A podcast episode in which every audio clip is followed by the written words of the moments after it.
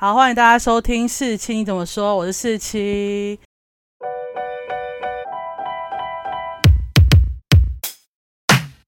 今天我们一样欢迎我们常驻嘉宾 Lauren。我已经是常驻嘉宾了吗？你上次不就这样自我介绍自己吗？那我们今天要聊什么呢？是你那天在捷运上被羞辱哦？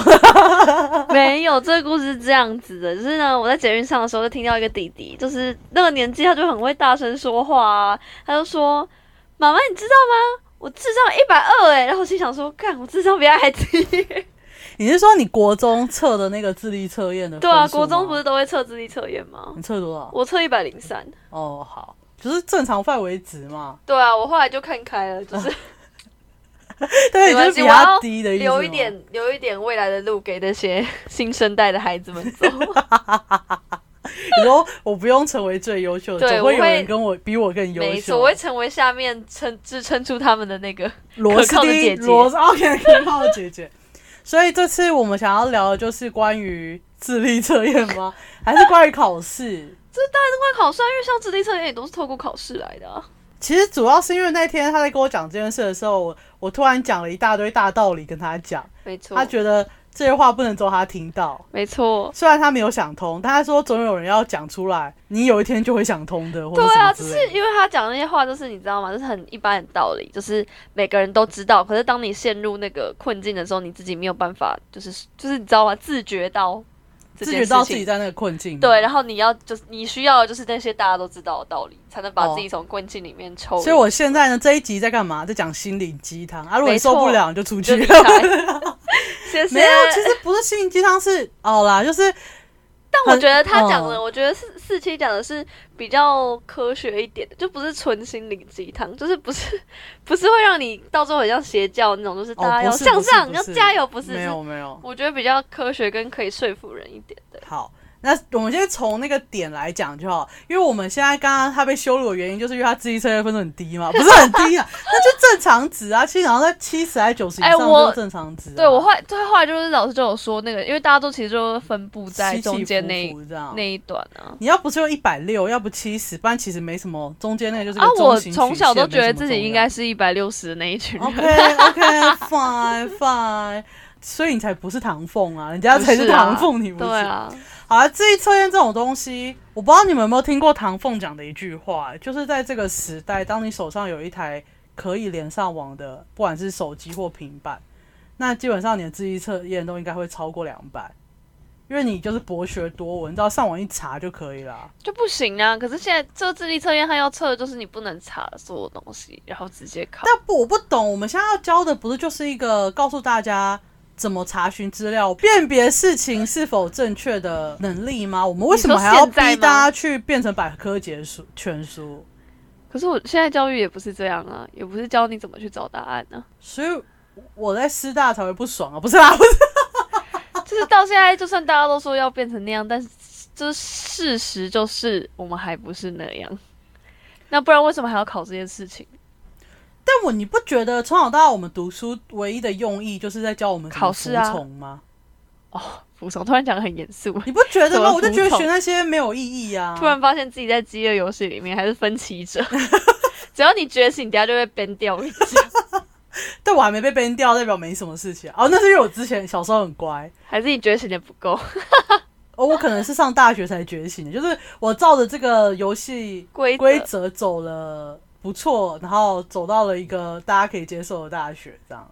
对啊，因为你是属于那种成绩好的人。可是你，我在高中就觉得学测只考之后再考三个东西而已啊。哪三个东西？就理解力、逻辑力跟背诵力而已啊。我在去除背诵力，另外两个我觉得都蛮必要考的，就是很是一个必要需要考的。但我们考最多的是背诵力啊。哦，那没办法，因为你要先背诵起来，你才能再去考逻辑力 跟推导力。没有，可你没有理解力，你可能数学也不用写，因为你不知道在问什么。对啊，那我会背诵力啊，所以我三个里面只要答到一个，我就可以过。可是我会，我会把这个计算过程背下。这个世界到现在 想不到吧？考不着我的。哎，他还考了你一个东西，别人说不定不会考到，但你一定会那个力，你就考数学的时候被考到。什么？细心跟那个意志力。意志力，我没有、啊。暴力展开，不是？暴力对，哎、我都暴力展开、哎就因为反正其他题目也不会写嘛，然后我就比如说要九十九乘九十九乘个几次之后，我就没事，我就一直在那边算啊，然后我就验算啊，反正我没事，因为其他题我也算不出来，我就一直疯狂重算，总会被我算到答案的。可是你不觉得考这三个力不代表什么吗？就是因为人生应该有更多其他能力该被发现啊。可是这三个力是最好量化的啊、就是最好把它变成考试。那你就说我们考试要亮，我们考试要考出来的东西就是大家最好看得出来的东西。对，那这样对有其他能力的人不是很不公平吗？那没有办法，这世界就是 这么不公平。可是那，所以我就的觉结论好，糟糕哦。我觉得好，如果是这样的话，我觉得那些得到好处的人，就你啊内涵我自己啊，对啊，没有，我说就是那些得到那一些考试的既得利益者，考试制度下的所以就没有资格，或是不应该在那边炫耀自己有多厉害啊。对啊。可是那你这件事情厉害，还是值得值得骄傲啊？但是就是没有什么不能因只因为这个而骄傲，应该是这样讲吧？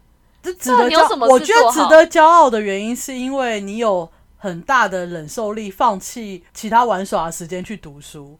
但不是代表你比较聪明，因为聪明这件事情很抽象。你顶多考完只能说我理解力、逻辑力跟背诵力比别人好一点，不代表你很聪明。但说不定真的很聪明呢、真的哎、你不是以前班上都有这种人吗？就是他不管怎么样，他是真认真很聪明，就是那种考前，然后他只要专心个两个小时，他就是可以考超好的那种其实两个小。时可以做很多事，你知道吗？但我不行啊，我就是要前两个礼拜开始准备的人啊。因为我不是聪明的人，所以我不知道。你就晒了，不是，我真的聊不下去了啦，这集就到这边，谢谢大家。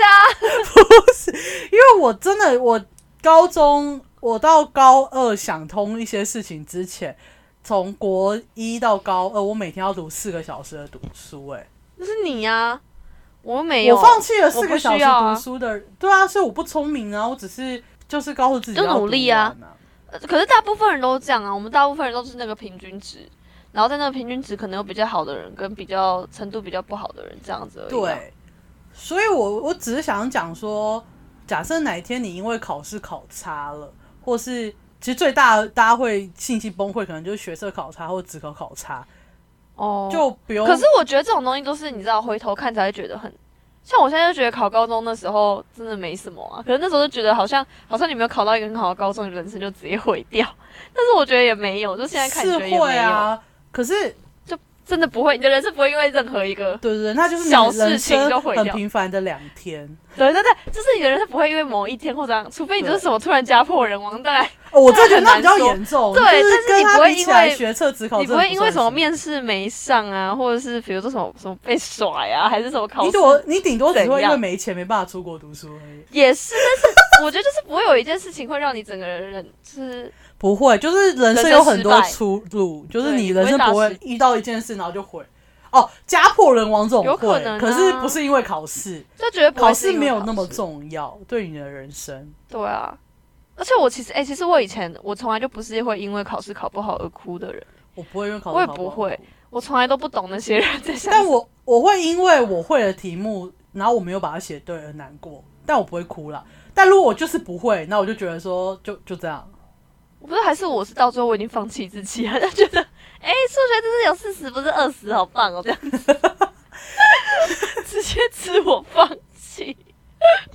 我不知道啊，可是可能有的人对自己要求很高吧。我觉得我可以得自己应该要优秀成这样的原因，是因为我从小到大遇到老师就没有那么强调考试要考好这件事情。因为我不是，啊这样讲完大家就觉得我在讲屁话，就是我不是高中读语文自由班吗？对，然后那个老师一进来就跟我们说：“你考的好不好关我屁事哦，你要考上什么大学是你家的事，我不会管你在这两三年你要考的怎么样，那都是你自己要负责的事情。你也不要叫你妈来跟我讲什么话，因为我不会帮你的成绩被负责，我就会好好教我的书，你就看你要不要读你家的事。然后在我这两三年的生活当中，就是教我怎么排版啊，然后教我怎么做什么手账啊，教我怎么做。就他明明是一个呃文科生，因为他是我们国文老师，然后他为了要做出漂亮的天气瓶，就是冬天变冷的时候会下雪的那种天气瓶，鬼他他就去看了一下那个天气瓶的化学公式，教我们，然后教我们做天气瓶，然后就做了一些就是不是考试内的东西。然后像我们上国文课，通常语文资料班上国文课应该就是写考卷啊，或者背一些东西嘛，对不对？对写默写这些。但他不是，他就是去把那个，就是找那种我不知道你们如果有在上一些，就上网看一些翻转教育的课程，就会看到有一个老师，我忘记叫什么名字，他就是会把每呃课文这种东西，就是你要回家自己读的，然后你不懂拿来问。那他们我们上课其实都在教课外读物，然后跟用提问的方式让你理解，或是让你想象，或让你创造一些东西。就像我永远记得我们有一次在读一本新诗，然后那个新诗啊，就是他在讲好像是宇宙大爆炸还是什么。嗯，然后老师就说：“来，我们上完来，你告诉我说你看到这个新诗里面在讲什么。”然后我同学一上去就说：“我看到一个煎蛋的过程。你看那个什么什么什么，就是蛋打下去，然后那个宇宙爆炸的时候，就是那个蛋打在那个平板那个那个叫什么啊平锅子上底锅平底锅上面之后，它熟，然后上面有黄黄的，它上面完全在讲一个煎蛋的过程啊。然后正常，如果你在学校听到这种东西，老师就会给你觉得干这些讲干话的废物小孩。但我马上就说：“哇哦，你讲的真好哎！”当然，我在我成绩可能在我们班算好，可是其实我在我们班就是不受重视的一群，就一群老师看不起死读书的小孩。他更喜欢我们班那一群，就是呃，可以一那时候就已经可以自己做明信片，自己呃用自己的艺术创作卖钱的人。然后我好像第一次被他称赞，就是因为我他就叫我们做广播剧。就是我们课文，把你可以把它想额外的额外的剧情，然后你要把它录起来，然后变成功课交出去。然后我的好像是剧情写的很好，然后还有我把那个有一首有一首很长的唐诗，就什么青梅竹马出处的那个诗，应该是古古诗吧？《长干行》对啊，对五言李白古诗啊，还有李李白白。对，我就记我记得是李白，但我就是不记得。然后是是不是有什么什么切触什么复额我什么不？知道，反正就有两小无猜什么，然后他就说你要把这个呃这首古诗把它写成一篇作文，嗯哼，然后我就编了一个爱情故事。然后那个故因为那个最后一句，我记得《长干行》最后一句好像没有写说他们他有没有回家吧？他不是去打仗了吗？对啊，他去打仗，然后他不是写说没有回家吗？然后我那时候就就是又要写爱情故事嘛，《长安行》最后一段什么啊、早晚下三巴，欲将书报家，相宜不到远，直到长风沙。反正就不知道有没有回家嘛。嗯然后我就觉得不行，我就是一个从小看那个爱情小说的人，就是要有 happy ending。然后你知道我结我结局写什么吗？我真的觉得我结局就是我那一篇作文被称赞的原因。我就写说，反正那个人回家了，然后你回家就是有很多种写法，就是你回去大家大声欢呼你啊，或者怎么样，对不对？没有，我最后就写说他走到他老婆面前，然后就抱住她，然后写说我回家了，然后那个作文就结束了，就是一个有幻想的 happy ending。然后我就被大力称赞，所以，我我每次在我那个班级里面被称赞，都是因为有创造力。然后还有就是我在我们那个园园游会扛起了两个摊子，就我们班所有的买东西的成本啊，然后赚了多少钱啊，跟谁进货啊，然后怎么分配谁来顾摊子这件事情，嗯，然后老师才对我刮目相看。但我成绩好这件事，他从来没有称赞过我。啊，可能因为是我也不是最好的、啊，所以没什么好称赞的。所以可能就是因为我高中或国中都在这种没有那么在乎成绩的环境下，然后被称赞的原因通常都不是成绩，所以我才会慢慢想通这件事吧。但我不知道你从小你高国高中遇到老师是怎么样的？没有老，师，就是我们老师就是很很传统那种，因为我弟好像也是这种遇到这种，没有大部分都是啊。你以为你以为在转课纲在转型，但没有，只有那个制度在转型，所有人都还是那样。你你不要这样讲，他会骂到我们老师们。Sorry 咯，老师。而且哎我跟你说，已经到最后，我觉得已经有点病态了。就那时候，因为其实我高中的时候就蛮，已经蛮多老师已经着手在做翻转教育这件事情。他们想要把很多东西融入课堂，比如说国文老师他就想要，比如说我们把诗变成就唱成歌之类的，他想要叫我们用乐器演唱，然后要么就是他想要。会用 PPT 报告啦，对，或者是带桌游，就是他不想上课，然后让你用报告的方式。可是这些在很重视要考要考大考的高中生来看来，就觉得老师在偷懒，然后觉得这种他他这种在课堂里面加入的互动的课程，反而会造成我们的负担。哦因为我们想要你快点，你赶快上完，然后让我有机会可以自己吸收、自己写题目。我不想要你让我有这种互动，而且我你你要我们合作或做互动，我们就要再额外花时间去做，但是我们课堂的时间并不允许，就是他也不会用他课堂时间让你去讨论，所以我们势必都要再花自己额外时间，反而变成是一种负担。本来就是，我觉得我刚刚有讲一个前提，我讲的很小声，但我不知道大家有没有注意到，就是课文这种东西回家就自己应该读好。那就是大环境有问题啊。就是可能因为我们我的同学们就是一个表面上在学校都不读书，回家会死读，就是会拼命读书的人，嗯，所以可能老师就本来就不用担心他们我们有没有吸收这件事情，所以他才敢在语资班做这件事情。哦可是因为我们学校有另外的数资班，他做法就是上完课背完，然后考试，然后在考前就一直考试，一直考试，一直考试。然后刚好我们那一年学测就考的比较特殊，就是背诵的都没考，只考了一题吧。我们因为我们一直在练呃理解嘛，就是嗯语文理解，所以我们班的国文就考得很好。嗯然后那个数资班，因为那老师一直教他背，一直教他写，他们整个考到考到没有没有多，大概一两个考到顶标，其他都在均标而已。但数资班就算你是数资班，你就申请顶大，通常也要国文也要也要顶标，对然后他啊，们整个一全部一片死光光，全部都没办法去申请超好的顶大，都只能等职考或什么。然后他们老师就那个国文老师，就那一呃考完看完成绩之后，他就直接去他们班上跟他说：“我觉得我也不用教你们什么了，因为反正我我教的也不会考，你们就看你们要自己怎么读国文，就自己读怎么读国文吧。”就他一直以为读国文是那样，但因为我们班从以前到现在就不是那样读国文的，所以我们班，但我们就是那就是那一年学测开始大转型吧，就都考阅读理解啊，哦，因为以前不是考阅读理解，会考背的啊。对啊，那你看那其实我觉得那也没有什考我刚刚么好背的啊，讲的那那你写久了就知道了。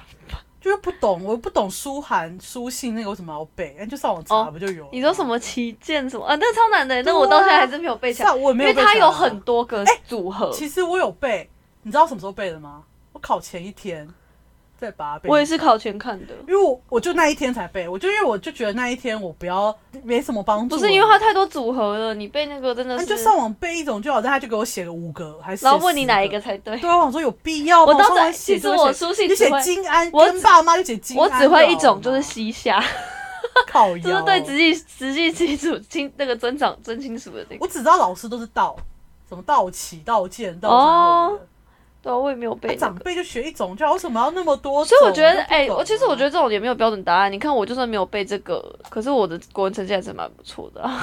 这也没有标准答案，没有你一定要背什么或者是怎样。所以就是不要为了考试成绩的高低去看不起别人，然后你也不要因为考试成绩的高低觉得你人生就毁了，因为人生比考试更难的事情有太多。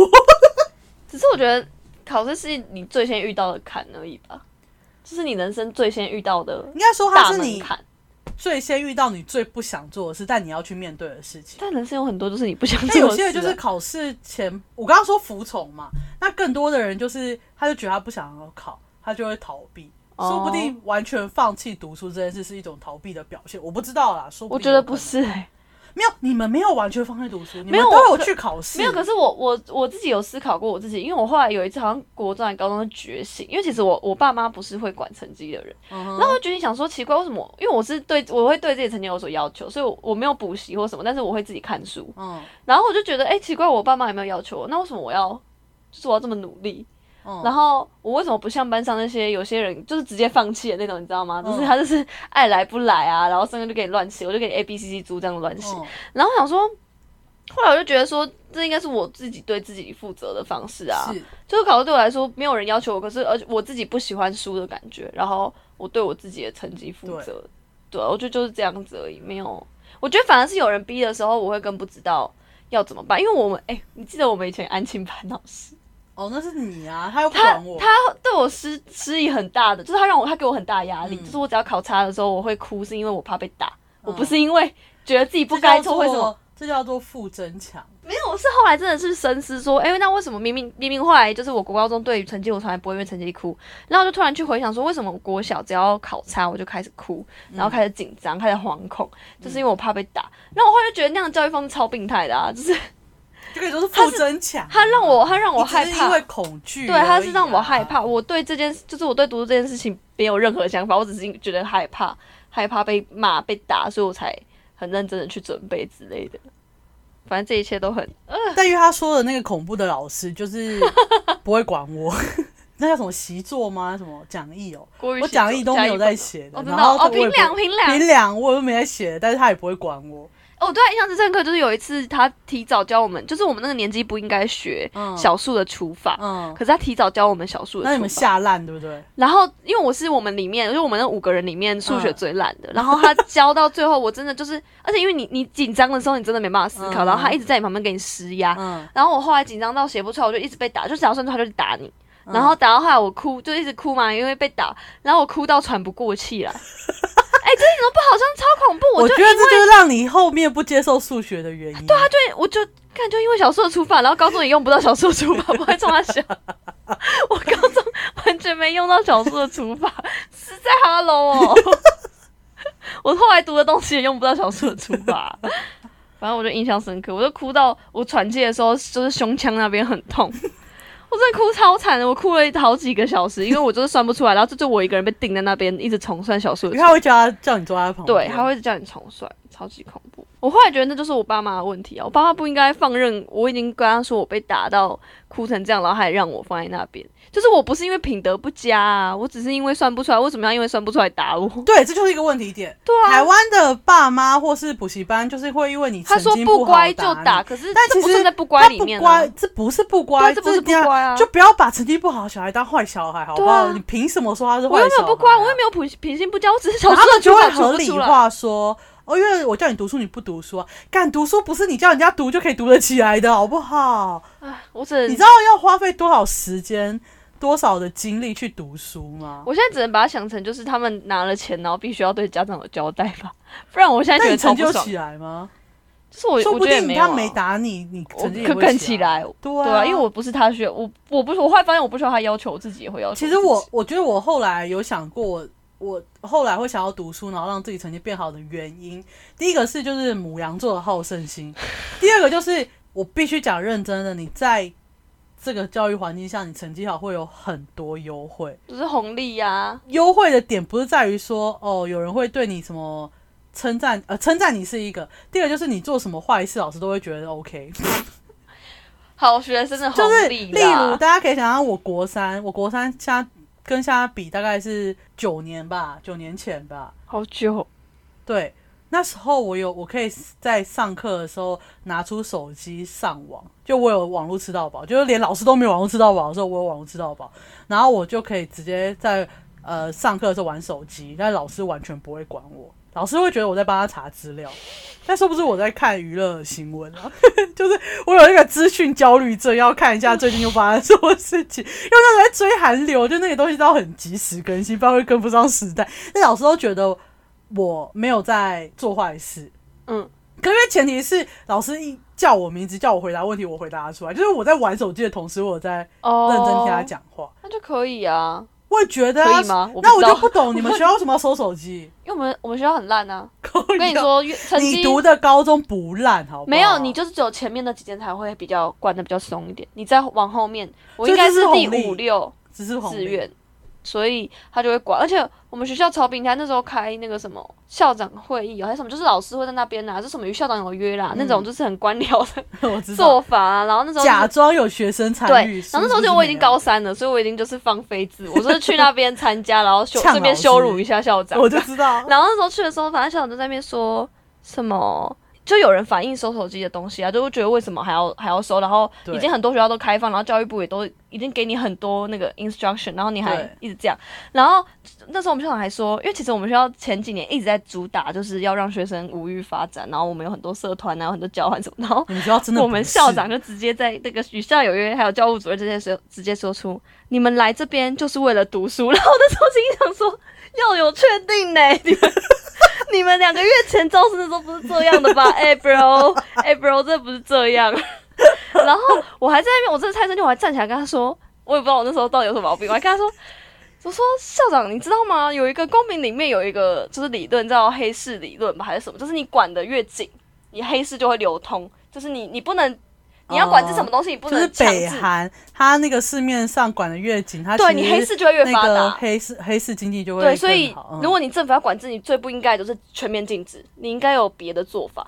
你要说经济学就是告诉你说看不见的手，你应该让它自然自由流通你不应该。我就跟他讲，然后他也这样，他可能没学过，老师说你有好好学，我觉得很棒。但哎是呢，我觉得哈，这是教育学的三明治理论，他要先称赞你，再讲重点，但我我没。有，然后我就觉得很烦，然后我就说，然后我就觉得看他他好像没懂，我说他就跟我就说，他说他说我怕你们玩手机，所以读不好书。我说那那那你那你这样很奇怪，所以你怕出车祸，干脆大家不要骑车上 上路，奇怪、欸。哦然后老师就开始很慌张，就开始问旁边的主任说这个学生是哪一班的。然后他那时候还叫我们写回馈表，就是他们可能还要再做一些虚假的官僚主义的东西，要写评分啊，对啊，嗯然后我就乱写，我就写说完全没有在任回答任何问题，我拒绝这样子的抽掉。我管他，我就照写，然后我就龙飞凤舞，我就写超丑，我写超大超丑，然后写几个字写在上面之后，我就把笔一放，然后我就走了。哎、可是这个就是，我想，我就心想说，怎样？你要不让我毕业吗？我看你要怎么不让我毕业啊？不可能啊，对啊，不可能不让我。毕业啊！可是我觉得这就是我我我这件事我在国高中就是没学好，就是我我不太会直接讲呛老师什么，因为毕竟我是得到红利的人哦，我哦没有那个胆去呛人。哦，然后我就觉得我没有学到这种冒险或是什么的经验，因为我在这个规范下面我活得很好，所以我不会往外走，然后其实就会被局限住了。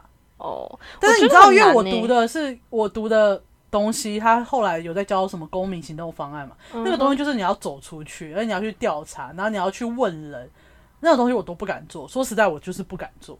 哦，就算我觉得这件事不合理，但我更我更会做的事情是在那个可以理解的范围内去打破它，或者去做点什么。哦我不会去把它整个波规范打破。我觉得当然是少数啊。毕竟你看，就是可以做革命的，就只有那几种人，大多数人还是活在国际下面，不然想要怎么 样可是？我我很我就是很觉得我，既然你已经得到那么多利益，你就要去革命啊。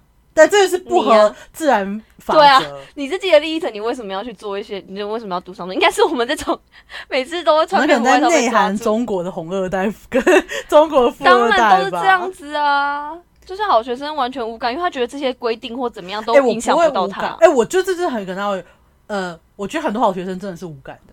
对因不是好学，我们不要再讲好学生，成绩好的学生，因为不会影响到他，或者他真的觉得这东西对他来说无所谓。可是我觉得有时候你无所谓，或者是这个东西不会影响到你，不代表这件事情是合理的、啊。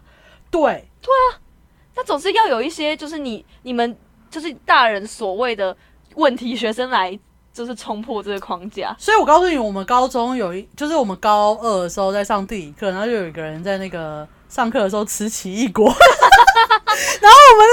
老师因为我们是语？文，我们是语文自由班嘛，以前的人都很乖，然后老师气炸，他而且他是坐在第一排吃奇异果，是这样。我们上课不能吃东西？其实我永远都不知道为什么哎、我们后来上课都可以吃东西，因为他，我就不然后他就在他面前笑起，靠呀然后那个老师就是比较严肃。不是比较严肃，他是属于那种贵妇妈妈的那种老师，然后他就是很率性，嗯，然后他就看着他把它削完，看着他已经切皮了在吃了，他就说：“等一下，我觉得我刚才已经忍了十分钟。”但他在我面前把它削完，然后又开始吃，我不懂为什么我上课会吃奇异果。刚才因为他又不想骂人，因为他是贵妇妈妈型然后他又是走一种开明，就是跟下面很熟的，可以开玩笑的。他又是贵妇妈妈，他们家早小孩早上都是吃牛排的，有病哦！而且他们他们家小孩吃那个好吃多的牛排，然后就说为什么我们每天都要吃牛排？就早餐的时候，然后那个他贵妇妈妈讲的，那个老师讲的时候，我们全部就这样，然后他就说。我下次一定要把你们表情拍下来，然后传给我女儿，跟她说你不要这边不知好歹的。就她是那请问贵妇妈妈吃吃美而美的是贱民吗？至少对她来讲是贱民，不要啦，因为她老公是呃医生吧，然后他又是老师，然后是蛮他已经快快可以退休的老师，可他就是不是那种很靠腰的贵妇妈妈，他就是跟我们可以聊天的贵妇妈妈。哦，他说：“他说我忍了，我忍了十分钟，我真的受不了。你在我面前把它削完皮，还切片，然后再嘴巴吃进去，到底想干嘛？然后他又不想骂人嘛，他就说：但我有听过一个理论啊，就是呢，在读书的期间，如果他是个做出你无法想象事情的学生，他是他永远都会是最大方一才、最容易成功的人。当然啊，然后他就说，所以我现在原本要骂你，但我想到了这句话，我决定我以后会看看你别人多成功。他真的很好笑哎、哎、他也蛮厉害，就那个敲奇异果的女生，她就是她不是我们是读语文自由班嘛，对，但她最后是考中山的三类进去的，哦，那很厉害啊，很厉害，就是优秀的人。他只是因为他就真的想吃奇异果，所以我觉得我能想通的原因，只是因为我在一个。就是他让我们这样，然后给我们这样观念的地方长，但是这个世界上，尤其是台湾的老师，有这个观念的真的是少之又少。就我就，可是我不，就是我刚刚说我的老师没有这种类型的嘛，那我不，我不觉得他们不是不是一个好老师啊，我顶多就是觉得他们的脑子哦，还没有，哦对，就他不是不好的老师啊，可是他对我还是觉得我来说他就是不好的老师，但是我对我来，那可能现在台湾大部分老师对我来说都不是个好老师。如果你要这样子定义好跟坏老师的话，因为我觉得你这样就是在，你就是在把一些人的能力碾碎啊。像我那时候要那个，我高三的时候要出去交换，就我哦自己就是那个公费可以出去交换，，然后那时候我刚刚卡到，你知道吗？大学英体考试嗯，就是很有可能会被采记的，如果看你要考的科科系会被采记。次吗？对然后我那时候第一次就是卡到我要去交换，然后我那时候就说我很想去交换，然后我们老师就是他怕我没有办法，就是他说我不应该放弃，因为我有两次考英听的机会，他觉得我不应该放弃一次考英听的机会，所以他觉得你这样可以两次就有两个可以选，你不应该就是就放弃，哦，对啊，我们是那可是你高一就放弃了很多事情，又没对啊，我高一就直接不考段考啊，害我连翻新都不能申请，因为他高一我们家族旅行去日本玩六天，对啊。他直，接考，他直接断考不用我直接段考考，没考，然后老师吓坏哎。老师还真的打电话给他妈，他是说，他我就说哦老，我就说嗯老师没关系，还是没没，因为他还他就说我们考三天嘛，啊他只能让我请什么请病假两天哦，就最后一天不行啊，反正我们学校就很机车啊，说不没有，能因为第三天的病假算你要拿出那个医生证假单，对啦，然后反正他他也觉得他自己不想说谎什么的，然后他就说。他说：“你确定吗？”我说：“嗯，对。”我就讲的这样，我说：“嗯，对，就还是没关系，这样如果不能考就算了。”然后他说：“我要打电话给你爸妈。”我说：“嗯，是我妈叫我过来这样讲的。”对，而且他这件事拿来我们家徒家庭聚会讲，然后全部人说没关系啦，就没大家觉得没关系，零分就算了。对，而且我后来真上大学的，我真的高中就第一次段考没考嘛，然后我第一次段考就荣登我们全校最后一名，我第一次考过全校最后一名，他是认真最后一名，我是认真最后一名，就是全校而且。很靠腰，就是他就跟他说，那我就不要补考，就就零分就算了。对啊但他还是得去补考，然后又没办法拿到好的成绩。对，我没有拿到好成绩，我就只能补考。然后我身为一个社会主义学生，我还必须要去。你可以相信吗？我还要在寒假的时候去普考历史、欸，哎，我真的，我真的无言。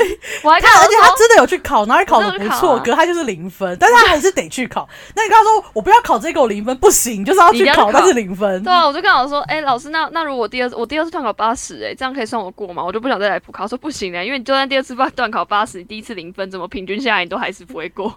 我觉得最靠要的就是你明明就有考，他也没给你八十趴的分数，他就是给你零分，但是你还是得去考那个零分。他就他没有，后来我就说，我就干脆不要考了，哦就零分就零分了，没差了。反正你长得都零分呢。对啊，就零分啊，无所谓。而且我还挑，就故意挑数学那一天，反正数学就这样，那就数学零分吧，无所谓。好了，反正我们今天闲聊的用意只有，就是因为教育这件事，就讲到教育跟讲到考试啊，应该主要是我们应该在讲考试，可是因为台湾的教育大部分都在考试。然后我们也没有哦叫你，现在觉得这就是心灵鸡汤，那我就觉得你就我们这样有很鸡汤吗？我觉得我们就因为我们的轨迹都很一般人啊，就是我们没有什么就是搞学权然后大革命也没有，我们就是很一般人的轨迹耶。对，就是我在一般人轨迹中想通了。就大部分人都会这样啊，就是如果你继续成长，就会可是我觉得想想通，我算是比较早想通的人哦你啊，算是哦，你这吧比较早启蒙，因为我们老师就不 care 成绩啊，不然怎么样？哦？然后我的意思是说这句话这这集虽然是心灵鸡汤，然后你现在有时候应该是每一段都很想要吐槽，有可能啦。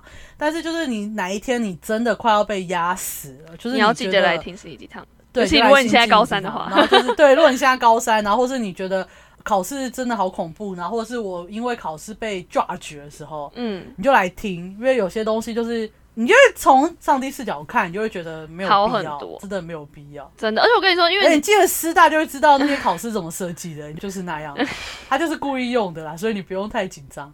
然后你不要太相信老师出的题目，然后你如果大部分人都考很低的话，你就可以去那个骂那个老师说他就是老出的题目没有鉴别别度，一个好的考试不是把你考倒，他考是测试你会不会，对，所以你每次考试只要做的事就是检视你的题目到底是你会你写错，还是你完全不会，那就是你有地方没读到。或者是老师太鸡巴。对啊，如果你整篇都不会，然后你同学那个成绩好的也整篇都不会，那就是老老师有问题，你就去 judge 他。因因为这件事就是因为我我弟弟他读雄中，就是高雄的最好的高中嘛，然后他就一直他在高一高二的时候就一直跟我说，他很以以以为荣，就是他们学校的那个平均都只有二十分三十分。然后就是老师出的题目，很多人都不会写，他也不会写啊，因为他也是倒数的。然后我就跟他说：“你老师是不是有病啊？正常有学过教程的老师，评量的用意就是要告诉学生你会不会啊？你把你们考倒到底是有屁用？把你们考倒到底是要让老师爽而已啊！这就只有两件事，要么就是学 熊中的资质太烂，要么就是老师的出太难。这就是老师出不是。然后重点是，如果大家都被考倒了，那就引申为那些老师都不会教啊。”因为学生都不会写你贴的题目，那他们到底在爽屁？就是我就说，你就去问你们老师，你在爽屁？你教的东西学生不会，你出的题目学生也不会，那你的教学不就无效教学吗？考试也是无效考试啊。那你到，那我就看着我弟说，请问你在摇摆啥？还在那边说什么？哦，大家都不会，这很正常。我说这不正常，这是不对的教学观念。然后他就说哦，然后我弟就是一直翻我白眼。然后到了高三，他突然 get 到我我到底在讲什么，我就说你还觉得你们雄中这样出？对吗？他说就是有人会啊。我说多少人？两个，两个那是太少数，你至少要有前三分之一的人会，那才叫做正常的考题对，我。说那你们老师要不要重修教程一下？你就这样去问你们老师。我就觉得有些观念就是一直被错误的传播，嗯，好像考倒学生，老师就变很厉害。不是考倒学生就代表你们老师真的很不会教、欸，就是一堆无效老师，一直讲无效。所以我觉得，如果你哪天背一些东西，一句话，一个推理，干嘛？我觉得国高中、国小、国中、高中老师都应该要大 大换血一下。不用换血，就是我觉得适任的老师，我都不知道该怎么说。没有，我觉得那个有些观念是，就是你知道，有些家长就觉得他小孩是他们全年级唯一写得出来就是最屌的，那不是，那没什么好屌的，那顶多就是你有钱让他去外面补习而已，因为代表老师没教啊，对啊，对不对？啊，只有你会，有什么值得了不起的？你学了一个要额外付钱付费的东西，干嘛？你是看 A 片还要额外付费？你懂我意思吗？就是那不合逻辑，那些观念都应该被正常的逻辑铲除。嗯所以，当你被某一句话或是一个推理说，哦，因为你成绩不好，你就很笨，拜托来听一下，不是，你只是 maybe 你可能背诵力不够好或，者是分享给你那个每次考察就要哭的同学。对，就是你背诵力不够好啊，以后你也不用背太多东西，上网查就有了，好不好？不用太难过，你可以活得很好的，好不好？呃，你的戏就不是这样，就是我觉得，就是有些东西你不要太认真去深思他们骂你的话，因为没有必要。就是你要必须认知到，这个世界上还是会有很多成年的 成年的人，但是他脑子没有发展好，对 对对对，他脑子有一些缺陷，他没有受过完整的教育，他很没有逻辑，然后他根本不懂什么叫教学，然后他只会大骂骂你，因为大部分的人不懂什么叫教育，不懂什么叫教学啊。因为我们我们系上的教授就是他的妯娌嗯是哼。什么台大电子系的教授，然后那个电子系教授就说：“哎、你在师大教什么？”然后他就说：“我在教教育。”他就说：“哦，教育哦，教育在学什么？”就连这种你就说教你这种人，没有，就是以防万一不要教出你这种人。对啊，以防万一啊。就是看来我们的教育还有待。对，然后我们教教授说他以前都回答不出来我到底，然后他就有点自卑，然后他这两年突然想通了，他就说，就他没有，他没办法直接说，就是不要教出你这种人，他就是要讲出，就是他之后才知道我学的东西是有价值的，但是就没有没有什么没有什么东西是没价值的啊、如果你要学一个东西的话，当然啊，所以对吧、没有什么你东西看，连。我们系你都已经做到师大正教授了，你都还会陷入这种逻辑谬误，所以你们如果被伤到，你们就跳出来想，说不定他讲的那句话叫谬逻辑谬误，就去 judge 那句话。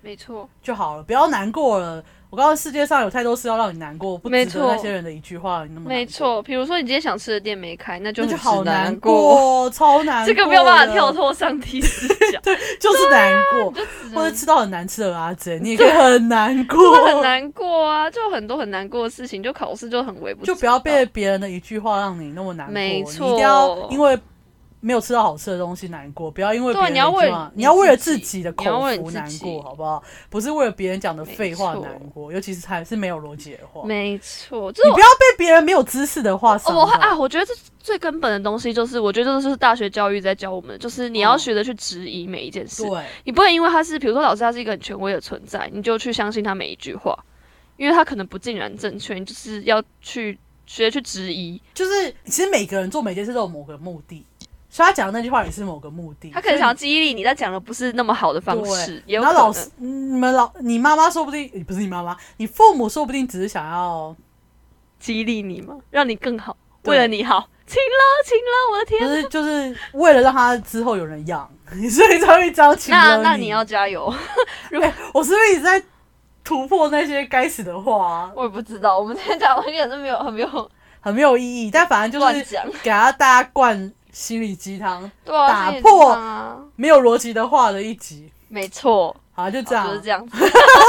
这还不知道怎么结尾。对，好，啦，呃，我也不知道这集大家听了会怎么样。如果觉得很生气的话，那就很那就关掉它吧。那留言吧。不要留言骂我我们们来吵，架，我们就下一节题材，我让他回我们就来不要回你们吵架，我们就让来 Lauren 回。回答那个观众的逻辑谬误的问题。结果是我们逻逻辑谬误。我不管，好啦，我们这集就到这里，下次见，拜拜，拜拜。